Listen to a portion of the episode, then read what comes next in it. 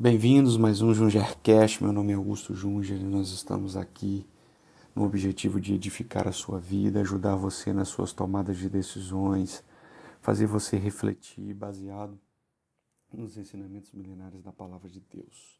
Estamos na série de Atos dos Apóstolos e hoje nós vamos estudar o capítulo de número 2. Tem muitas coisas aqui que dividem vários teólogos, né? Digamos que é um capítulo extremamente polêmico em função da descida do Espírito Santo que nós vamos estudar. Mas eu quero continuar com vocês no raciocínio do capítulo de número 1. Se você ainda não escutou o episódio anterior, episódio de número 16, eu te convido para você começar a escutar, para que você tenha né, um princípio, meio e fim da história ao qual foi evidenciada e foi relatada aqui na palavra de Deus, para que você também possa ser edificado e tomar novas decisões. Temos outras séries no, aqui no nosso podcast, a série sobre Jó foi extremamente importante, principalmente para o convívio entre marido e mulher, entre amigo e amiga, né, nas suas amizades também, a relação entre família, entre seus filhos e tudo isso também relacionado ao convívio com Deus. Foi muito edificante, foi muito bom a série que fizemos na ocasião, fizemos eu e Cíntia da série do livro de Jó. Foram, se memória não me falha, quatro a seis podcasts, é, episódios né, aqui do podcast voltados para o livro de Jó. Tá bom? Seja bem-vindo se você é a primeira vez que está aqui conosco, que você possa se sentir à vontade, possa se sentir acomodado para que possamos então conversar aqui um pouco mais sobre a palavra de Deus. Como vocês sabem, eu uso a versão King James, tá? É a minha versão bíblica aqui, mas você pode estar acompanhando em qualquer versão. Vamos lá? Eu quero começar o episódio de hoje tirando aí dois, três minutos para fazer uma introdução ao capítulo 2 e essa introdução nada mais nada menos que é o resumo de alguns, não todos, mas alguns pontos que a gente conversou sobre o capítulo de número 1. Nós entendemos no capítulo de número 1 que o cumprimento de uma promessa ele se concretiza com o batismo do Espírito Santo. Esse foi um ponto chave né, do capítulo de Atos dos Apóstolos número 1. A promessa da vinda do Espírito Santo. O batismo com o Espírito Santo é a grande promessa que a gente vê no capítulo de número 1. E ali foi dito uma coisa por Jesus. Jesus, depois de 40 dias, que depois de ressurreto, né, ele ficou 40 dias, e a palavra aqui vai dizer no capítulo 1 que nós estudamos que ele ensinou. Né? E é o que a gente faz aqui no JujiCast, ensinar a palavra para que você possa tomar melhores decisões, para que você possa ter um amadurecimento não só espiritual, mas emocional, pessoal, né? de convívio consigo mesmo e com outras pessoas. E nesses 40 dias o que Jesus fez? Jesus ensinou. Muito interessante isso, né? Porque enquanto Jesus estava aqui antes da ressurreição, ele ensinava o evangelho, ele curava, e ele também libertava. Mas a Bíblia vai dizer aqui em Atos dos Apóstolos, capítulo de número 1, nós lemos no versículo de número 3 que ele ensinou. Então, nesses 40 dias, depois que ele ressuscitou, a prioridade dele foi ensinar. Né? Então, tamanha a importância disso. Por que, que eu estou chamando a atenção nessa introdução. Se você não está apto a ouvir, não está de coração aberto para aprender e não quer renovar os seus entendimentos, dificilmente né, você está preparado para se conectar com Cristo, para se é, para entrar em comunhão com Cristo. Por quê? Porque o maior papel de Cristo sobre a tua vida é o quê? É ensinar você a um caminho para você melhorar suas decisões e ele te levar a uma fé, e essa fé vai te trazer nele a salvação em vida eterna. Então nós aprendemos que existem características em Atos Apóstolos capítulo 1, ainda nesses dois, três minutos de introdução, para começarmos o capítulo 2, que a gente precisa não só entender a promessa, mas a gente precisa primeiro esperar, e enquanto a gente esperar, a gente precisa estar unido, e estar unido em oração, terceira coisa, e quarta coisa, a promessa se cumpre no lugar que a promessa foi dita onde seria cumprida. Então, se eu não estou no lugar certo, se eu não estou unido em oração, e se eu não estou esperando, a promessa não me alcança. Eu posso até receber, mas ela não será cumprida. E qual é o local onde as promessas de Deus são cumpridas? Com certeza, na igreja. Que é na igreja que a gente espera junto com outros irmãos na fé que estão esperando. É na fé desta espera que a gente fica unido. E é em oração que a gente fica na fé da esperança que a promessa vai se cumprir e, conforme disse em Atos 1, no lugar certo. O lugar certo era Jerusalém e eles esperaram. Então, se, eles, se você cumprir essas quatro coisas sobre a tua vida, não tenha dúvida, a promessa vai chegar. Pode não chegar hoje ou amanhã, mas ela vai chegar. Porque na Bíblia diz que não é no meu e no seu tempo. A Bíblia diz que é no tempo de Deus. Nós também aprendemos em Atos capítulo 1 que muitas vezes o ato de esperar é o maior desafio. Às vezes nós temos fé, às vezes estamos na igreja, às vezes estamos em oração, às vezes estamos unidos, mas a espera, a espera é o maior desafio. E a gente viu Pedro errar, né? Ele estava orando, estava no lugar certo, estava esperando, mas ele já quis tomar uma decisão que não pertencia a ele. E a Bíblia vai dizer que, por sorte, eles decidiram escolher um discípulo, escolher mais um. E eles até pensaram correto, você lembra disso? Eles até pensaram assim: olha, a gente precisa escolher alguém que tenha vivido e testemunhado o ato da ressurreição de Cristo.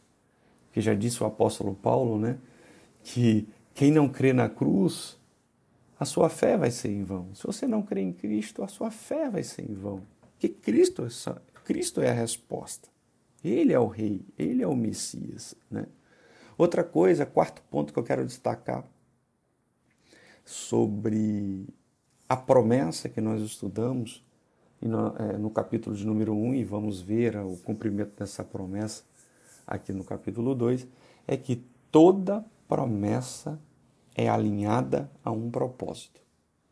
Se você não sabe qual é a promessa sobre a tua vida, tua vida, você precisa descobrir. E como que eu descubro? Ué, estando unido em oração na igreja.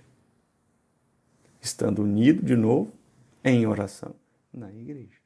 Com o coração aberto a arrependimento para você todo dia se tornar uma nova criatura em Cristo. Então, a promessa que nós lemos em Atos, capítulo 1, de número 8, falava algumas coisas.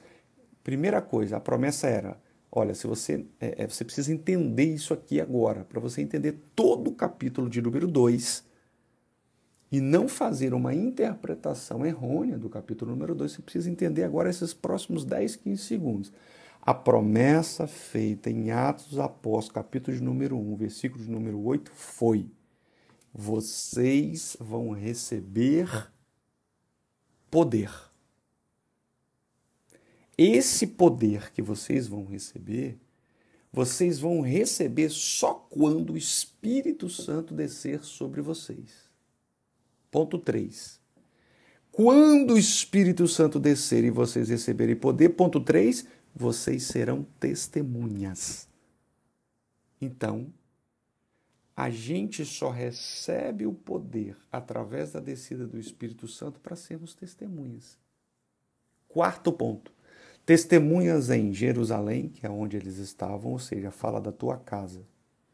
Na Judéia, ou seja, fala redondeza. Samaria fala até de um povo que não se dá muito bem com os judeus, que eram samaritanos. Ou seja, o evangelho se desceu sobre você e você recebeu este poder através do Espírito Santo, é para ser testemunha até para quem é contra você. Isso é muito forte.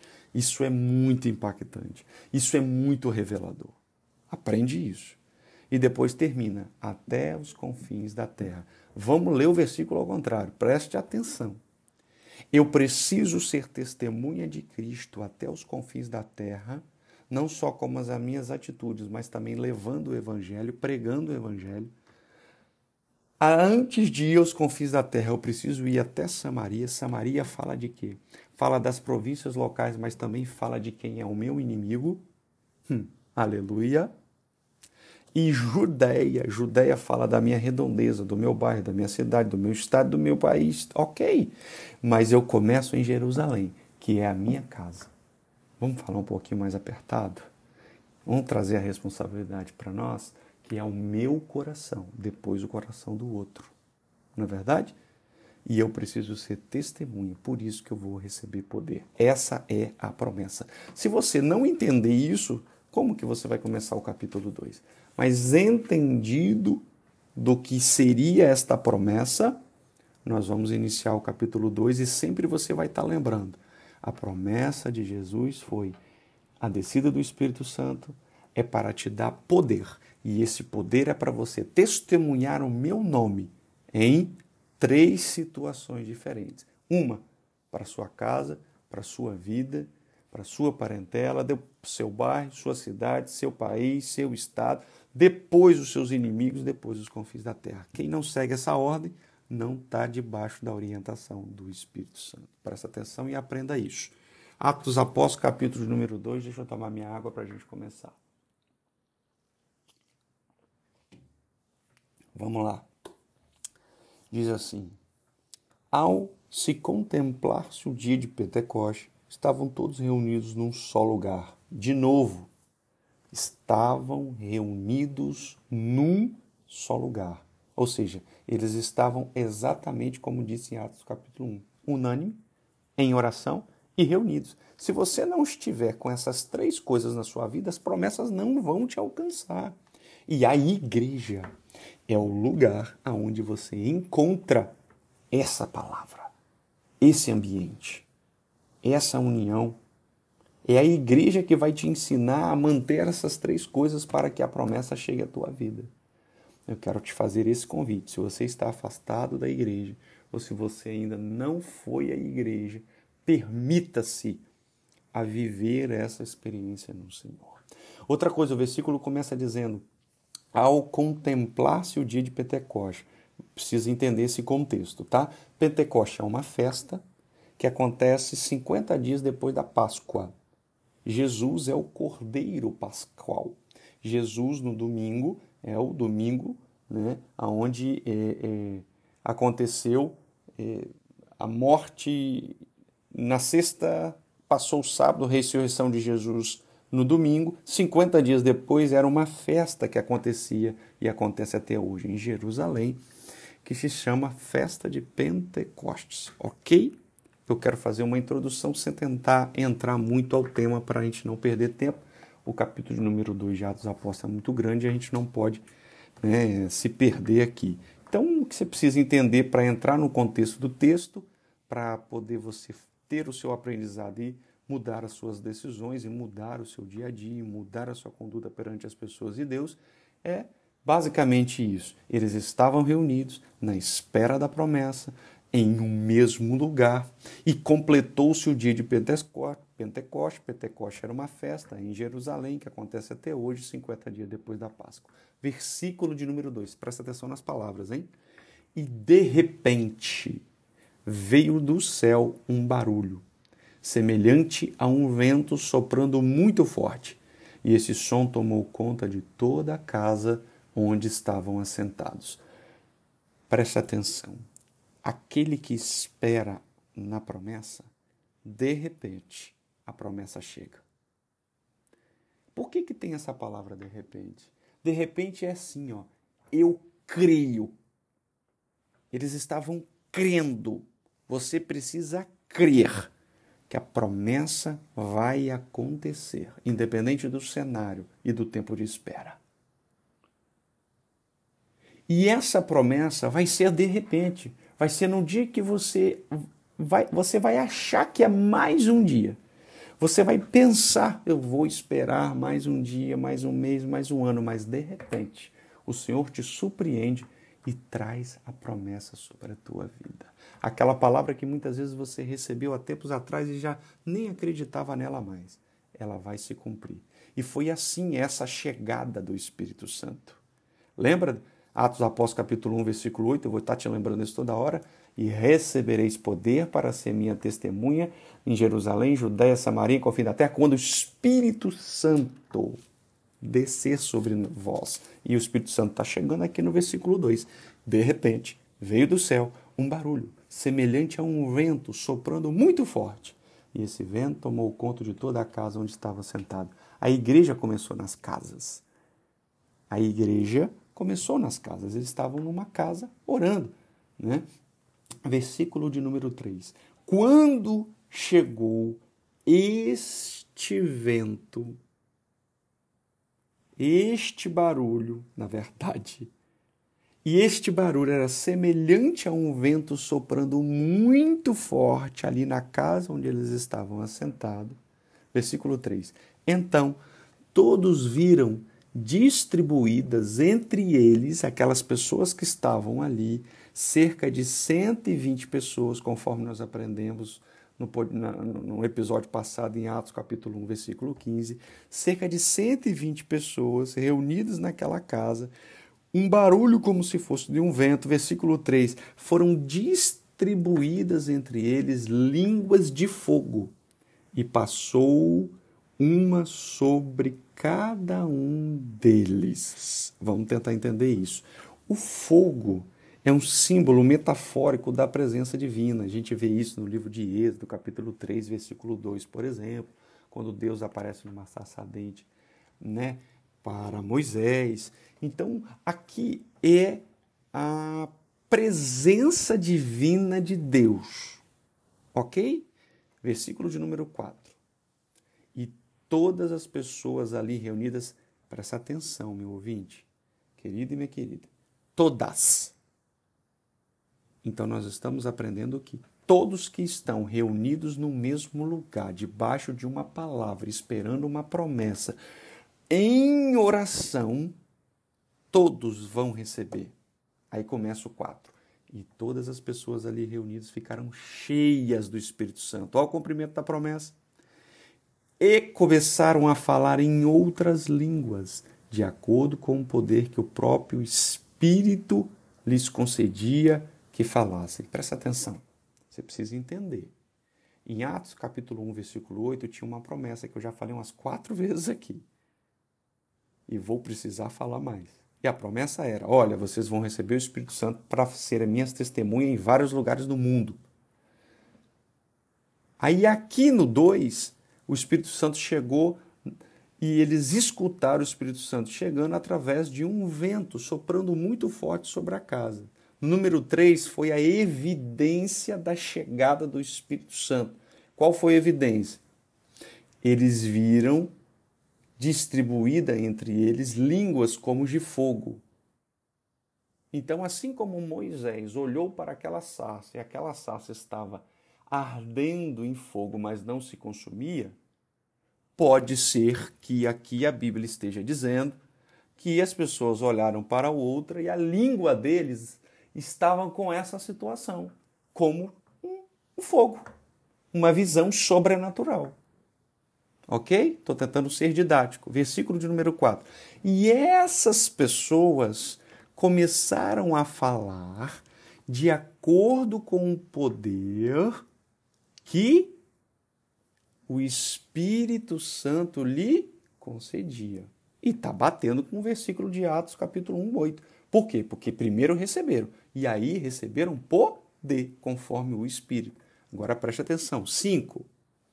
Ora, estavam morando em Jerusalém judeus, temente a Deus, vindo de todas as partes do mundo. Então, ó, tinha gente que falavam línguas diferentes, idiomas diferentes de todas as partes do mundo. Ué, Augusto, por que, que em Jerusalém tinha pessoas de todas as partes do mundo e ainda a Bíblia diz que eram tementes a Deus, tinham temor a Deus, respeitavam a Deus? Porque ali estava acontecendo uma festa. Lembra do versículo 1, capítulo 2? Capítulo 2, versículo 1 aqui de Atos? Era a festa de Pentecostes e vinha gente de todas as partes do mundo. Continua a história. Versículo de número 6. E ouviram aquele estrondo. Ajuntou-se então um grande número de pessoas e ficaram maravilhados, pois cada um ouvia falar em sua própria língua. Você precisa entender. Eles estavam 120 pessoas reunidos no mesmo lugar. De repente veio um som como um barulho de um vento impetuoso sobre a casa, e esse barulho é, é, é, simbolizou a descida do Espírito Santo. Houve uma visão sobrenatural que estavam entre eles línguas repartidas como de fogo. E aí no versículo 4 diz que eles começaram a falar em outras línguas. Ora, se eu falo português e não sei falar o inglês, mas começo a falar o inglês, quer dizer que eu estou falando uma outra língua que não é a minha língua nativa. E aquelas 120 pessoas começaram a falar outras línguas que não eram a língua nativa deles. Aí no versículo 6, e ouviram aquele estrondo ajuntou-se. Que estrondo é esse? Uai, um vento impetuoso, um, um barulho como um sinal de vento, conforme lemos no versículo de número 2. E ajuntou-se um grande número de pessoas. Uai, se você está numa festa com um monte de gente, de um monte de nação diferente, falando um monte de idioma diferente, de repente tem 120 pessoas numa casa, você começa a escutar o barulho dessa casa, Hoje em dia, a primeira coisa que as pessoas fiz, iriam fazer é pegar o celular e ir lá para filmar para ver o que estava acontecendo. É o que está acontecendo no versículo 6. E ouviram aquele estrondo. Juntou-se então toda a multidão de pessoas e ficaram maravilhados, pois cada um ouvia falar de sua própria língua. Imagina uma casa aonde essa casa está inserida num local e neste local tem uma pessoa de todos os países do mundo. Vamos falar assim para poder contextualizar. Então eu não tenho noção quantas línguas diferentes tem no mundo. Vamos falar um número hipotético aqui. Vamos imaginar que existem 50 idiomas no mundo. E ali dentro de uma casa tem 120 pessoas que só falam um idioma. Mas em torno da casa, em volta da casa, estava acontecendo uma festa e tem 50 idiomas sendo falados. Mas de repente, de repente, algo sobrenatural acontece e aquelas pessoas começam a escutar as pessoas dentro da casa falando, cada uma falando um idioma diferente. Olha que louco, um falando japonês, outro falando inglês, outro falando francês, outro falando uh, o inglês, outro falando, enfim, vários idiomas. E por que que isso está acontecendo? Ué, isso está acontecendo porque a promessa foi feita que deveriam ser testemunha até os confins da terra. E se o Espírito Santo não descer e não fazer com que as pessoas falem os idiomas das outras pessoas, como é que vai se comunicar?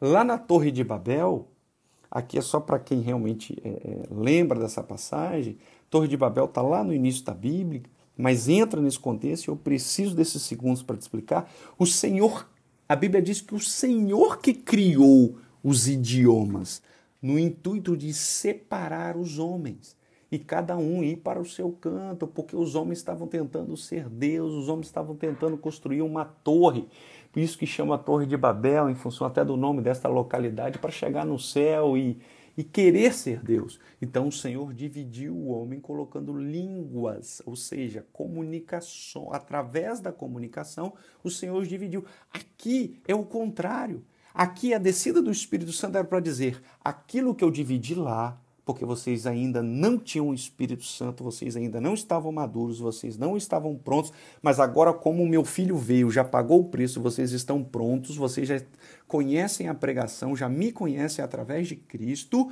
agora eu uno vocês de novo e o Espírito Santo desce sobre vocês, aleluia por isso, e quando o Espírito Santo descer sobre vocês, vocês vão falar outros idiomas que não são seus idiomas naturais. E vocês vão falar através do poder do Espírito Santo. Não é, por exemplo, o Augusto que estuda inglês, aí daqui a X tempo ele já se sente seguro e começa a falar. Não. É em segundos. O Espírito Santo desceu e lhe concedeu, conforme nós estudamos lá em Atos 1, poder. Ok? poder. Versículo número 7. Perplexos e admirados, comentavam uns com os outros: Porventura, não são galileus todos esses que estão falando? Eles olharam para dentro daquela. Galileu são pessoas oriundas da Galileia. Jesus era um galileu, né? Então, o país de Israel, a parte de, mais ao norte, é a Galileia, né? a parte mais ao sul é a, a Judéia. E eles falaram, eles falaram assim, gente, mas eles são galileus. Eles não tinham que estar tá falando todas as línguas do mundo, agora eles estão. O que, que aconteceram? O que, que aconteceu? Versículo de número 8. Como então cada um de nós os ouve falar em nossa própria língua materna? Olha que lindo isso, queridos. Lá no versículo 6 eles estão falando: olha, a gente está escutando eles ouvir a nossa própria língua. Aqui no 8 eles estão dizendo de novo: a gente está escutando aquelas 120 pessoas, depois de um barulho como de um vento, a gente foi ver o que, que era, e cada um deles estão falando a nossa própria língua. Versículo de número 9.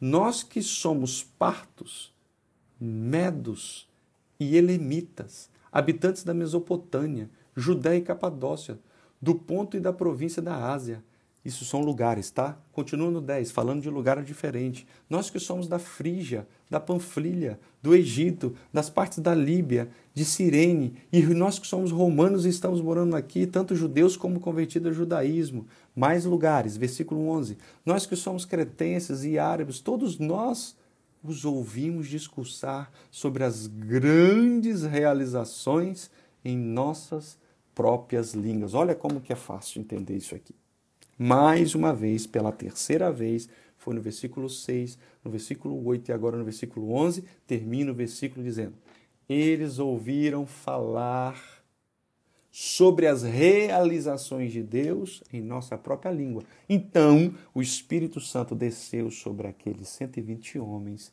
e foram línguas repartidas como de fogo, ou seja, uma visão sobrenatural do poder do Espírito Santo sobre a língua daquelas pessoas, e este poder, numa visão sobrenatural de uma língua como de fogo, fazia com que aquelas pessoas falassem um linguajar, uma língua diferente do que a sua língua nativa, no intuito de cumprimento de promessa de Atos dos Apóstolos, capítulo 1, versículo 8, que era que eles iriam receber poder para ser testemunha em todo em todo o mundo. Amém? Muito fácil, não é difícil a gente entender isso. É uma passagem muito polêmica, mas eu acredito que você está escutando de uma maneira que talvez você nunca tenha percebido, né? Essa, essa, é, é, nunca tenha visto nesse ponto de, de, de, de interpretação essa palavra, né? Lembra? A promessa era até os confins da terra. Por isso que a Bíblia está dizendo no versículo 8, 9, 10 e 11 esse monte de gente diferente, de nação diferente. Versículo de número 12. E todos estavam absolutamente assustados e confusos, perguntando uns aos outros: o que significa tudo isso? Só um segundo, vou tomar água. Quem não está acostumado com o sobrenatural de Deus, ele, a pessoa se espanta. A pessoa acha que é fanatismo, a pessoa acha que é demais. Nós sabemos que existem exageros, sabemos que existe sim fanatismo, mas isso são exceções. Isso não é a maioria. Isso não é todas as igrejas. Isso não é todos os membros de uma determinada igreja. Nós precisamos ter muito temor, respeito e cuidado. Né? A gente não pode falar daquilo que a gente não conhece. A gente só pode falar daquilo que a gente conhece e experimentou. Né? Então, eles ficaram realmente espantados e se perguntaram sobre isso. Versículo número 13. Entretanto, outros, para ridicularizá-los, exclamaram: Esses estão cheios de vinho novo. Então, eles viram várias pessoas falando e pregando sobre Deus, agitados, eufóricos, felizes pelo cumprimento da promessa. E primeiro disseram: o que, que é isso? Eles estão Um, assustados. Dois, confusos. Isso aprendemos no versículo 12. Terceira característica: eles estão bêbados. Não é assim? Muitas vezes, quando passam na frente da igreja e vêm as pessoas dizendo glória a Deus, aleluia, e a gente é taxado como doido. O apóstolo Paulo né, disse na Bíblia: muitas vezes eu sou chamado de bobo. E muitas vezes a gente passa esse papel, mas nós sabemos o glória que estamos dando, o aleluia que estamos dando, nós sabemos o que significa cada uma dessas coisas. E outra, querido, quando você recebe uma visitação de Deus, quando o poder de Deus desce sobre você, você não consegue se conter. Você não consegue ficar. Você, ah, o, o poder de Deus é algo tão magnífico que você, o seu corpo que é pecador, a sua carne que é perene, que é que é perene não minto, a sua carne que é fraca junto à glória de Deus, ela não consegue se conter. Versículo de número 14. E aconteceu que, colocando-se em pé juntamente com os onze, Pedro tomou a palavra em alta voz, pregou a multidão reunida, dizendo: Homens judeus e todos os que habitais em Jerusalém, permitais que eu vos esclareça o que passa. Dai, pois, atenção às minhas palavras. Olha o tal do Pedro, hein? Lembra que em Atos, capítulo 1, nós estudamos que Pedro estava fazendo tudo certo, mas quando ele resolveu abrir a boca, ele fez algo que não competia a ele estava esperando, lembra que nós falamos isso até na introdução desse podcast? Ele estava no lugar certo, estava orando, estava esperando, estava unido, estava em comunhão com a igreja, mas tentou escolher um discípulo à sorte, sendo que quem escolhe é o próprio Deus, é o Senhor que escolhe. Nós precisamos estar atento à voz e aos comandos de Deus, porque aqueles que são a liderança precisam estar em conexão com Deus para escolher os seus liderados baseado no que o Espírito Santo manda.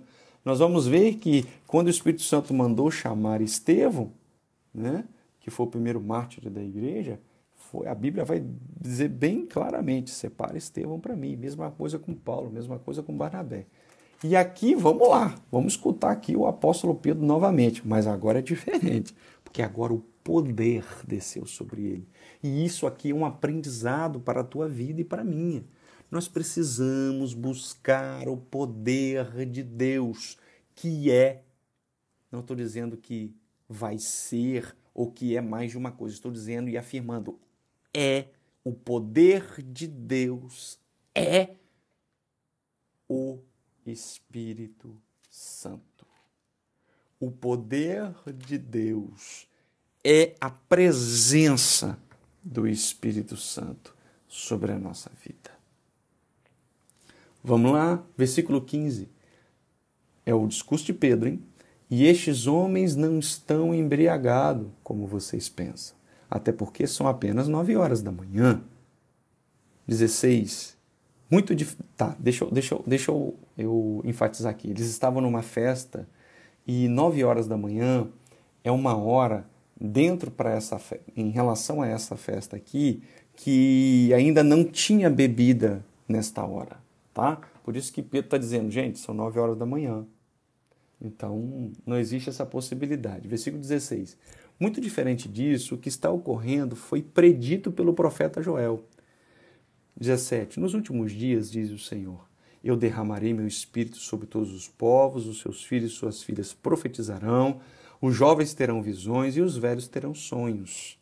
O que, que Pedro está dizendo aqui? Olha, lá no livro de Joel, foi que Joel foi um profeta para aqueles que não conhecem. Deus já tinha avisado que o Espírito Santo nos últimos dias, ou seja, precedendo a volta de Jesus, então nesses últimos dias, acontecerá um ato sobrenatural, onde o Senhor vai derramar o Espírito. E o Espírito foi derramado sobre eles. E toda vez que a gente vê o Espírito Santo sendo derramado, tem um acontecimento sobrenatural para evidenciar o quê? Evidenciar a chegada do Espírito Santo. E aí Pedro está dizendo: olha, os filhos profetizarão, os jovens terão as visões e os velhos terão sonhos. Tá? Isso tudo da parte de Deus. 18. Sobre os meus servos e as minhas servas eu vou derramar o meu Espírito Santo naqueles dias e eles profetizarão. Então vamos lá. O derramar do Espírito Santo faz com que as pessoas profetizem. O que é profetizar? Profetizar é falar em nome de Deus para alguma pessoa, é mandar um recado bem simples para você entender. Mandar um recado, um comando, uma exortação, uma orientação de Deus para uma pessoa. Né? O que é ter visão? É uma visão sobrenatural, não só ver às vezes algo celestial, mas é ver algo sobrenatural em relação a, a outra pessoa, no intuito de orientar, de exortar e de, de, de, enfim, e de ser testemunha do Senhor. E os velhos terão sonhos. Então, o Senhor dá sonho às pessoas, né? Ora, José, pai de Jesus, teve sonhos. E nós temos na Bíblia Sagrada uma série de sonhos. Daniel teve sonhos, enfim. O Senhor fala também através de sonhos. 19.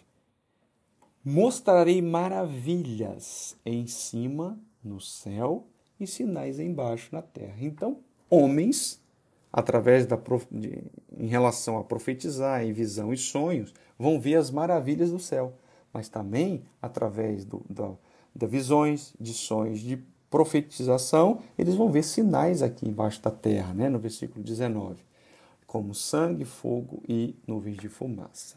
Versículo de número 20: O sol se tornará em trevas e a lua em sangue antes que venha o grande e glorioso dia do Senhor. Nós estamos falando do discurso de Pedro e aqui ele, tá, ele citou Joel, já te expliquei, né? começou dizendo que os homens não, aqueles 120 homens não estavam embriagados e aqui é, o sol se tornará em trevas e a lua em sangue antes que venha o grande e glorioso dia do Senhor. Esse dia do Senhor aqui é o dia da volta de Cristo. Eu já disse para vocês que Jesus está voltando.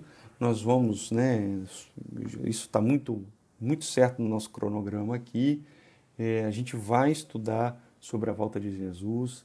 Continue com a gente você vai estar aprendendo. Isso deve demorar aí um mês e meio, dois meses. Nós vamos chegar lá para você aprender um pouco mais sobre isso.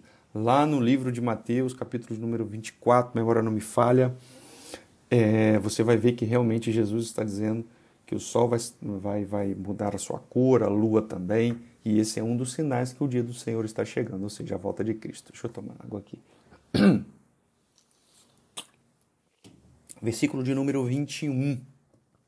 E todo aquele que invocar o meu nome será salvo. Bom, esse versículo é um dos versículos chaves que provam, evidenciam, assim como está escrito em Romanos, capítulo número 10, versículo número 9. Aqui também está escrito: E todo aquele que invocar o nome do Senhor será salvo. Você quer salvação para sua casa? Quer salvação para sua vida? Então vai passar pelo nome do Senhor Jesus. Meus queridos, isso aqui é muito importante, a gente precisa aqui de 30, 40 segundos, tá?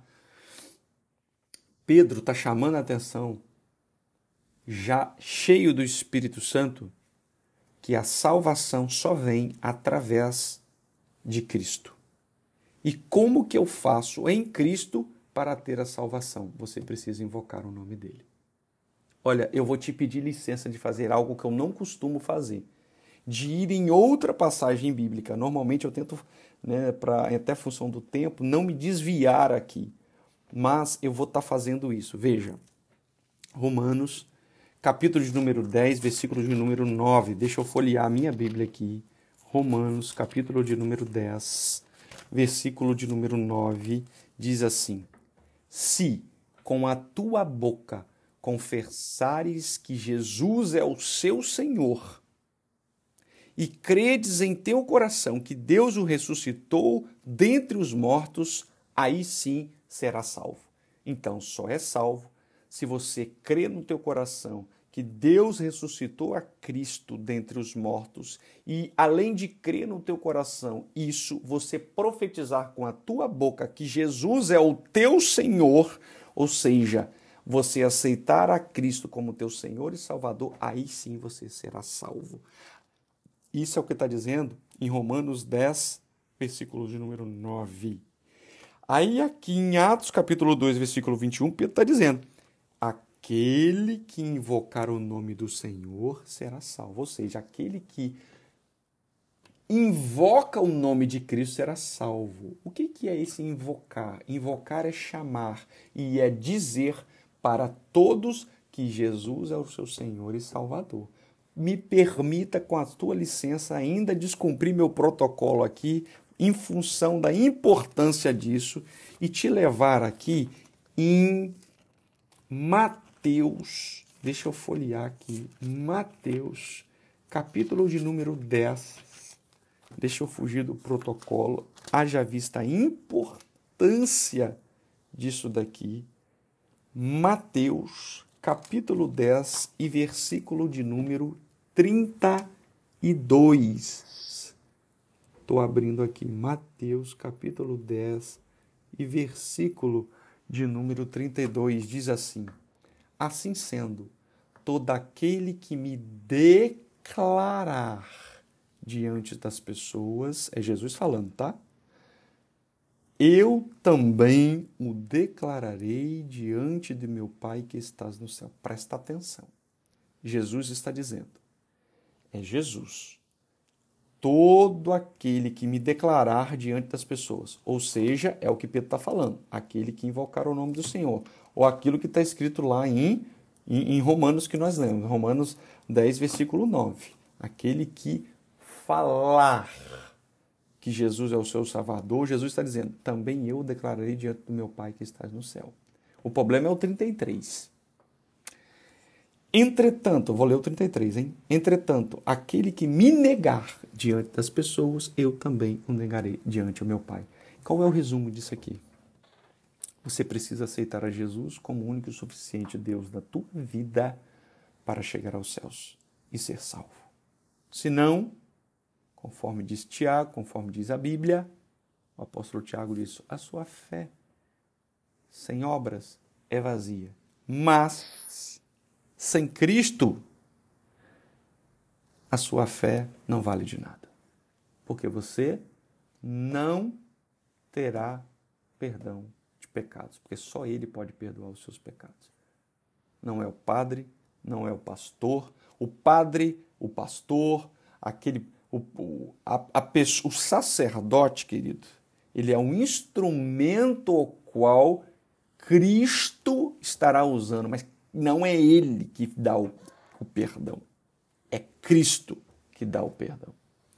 Então eu quero chamar a tua atenção aqui a importância de você fazer o que está escrito em Mateus 10, 32. De todo o coração, aceitar e acreditar que Cristo ressuscitou ao terceiro dia, subiu aos céus, está sentado à direita de Deus Pai Todo-Poderoso e Ele é o único Deus da sua vida e declarar isso perante as pessoas. Isto é, de uma maneira extremamente objetiva, aceitar Jesus. Olha, eu vou encerrar esse episódio por aqui, porque esse capítulo 2 é de fato um capítulo extremamente importante. Conforme eu disse, ele é né, traz alguns pontos que têm linhas teológicas diferentes, né? E igrejas, tem, dependendo da igreja, pensa de uma maneira diferente, mas nós estamos colocando aqui para você é, a maneira correta, o qual nós entendemos dentro de, de, de, um respeito, né? Com diferentes interpretações, mas o que nós entendemos, o, o recado e o grande aprendizado que a palavra vem trazer. Nós estamos então em Atos Apóstolos, capítulo 2, versículo 22, né?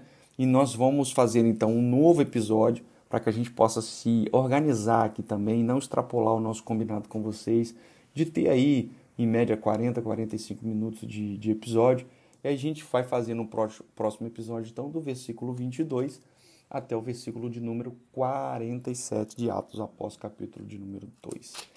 Pega esse episódio, compartilha, comenta, envia para uma pessoa que precisa aceitar a Jesus, precisa entender o que é aceitar Jesus. Envie esse episódio para uma pessoa que precisa entender o papel do Espírito Santo, entender mais sobre promessa de Deus e que o Senhor venha te abençoar, te prosperar, te dar paz, te dar alegria, te dar gozo, te dar felicidade e conquista. Que a tua família seja abençoada e que a tua vida seja abençoada. É o que eu desejo. Em nome de Jesus. Te espero, hein? Te espero no próximo episódio para fazermos então do versículo 22 em diante. Grande abraço, tchau.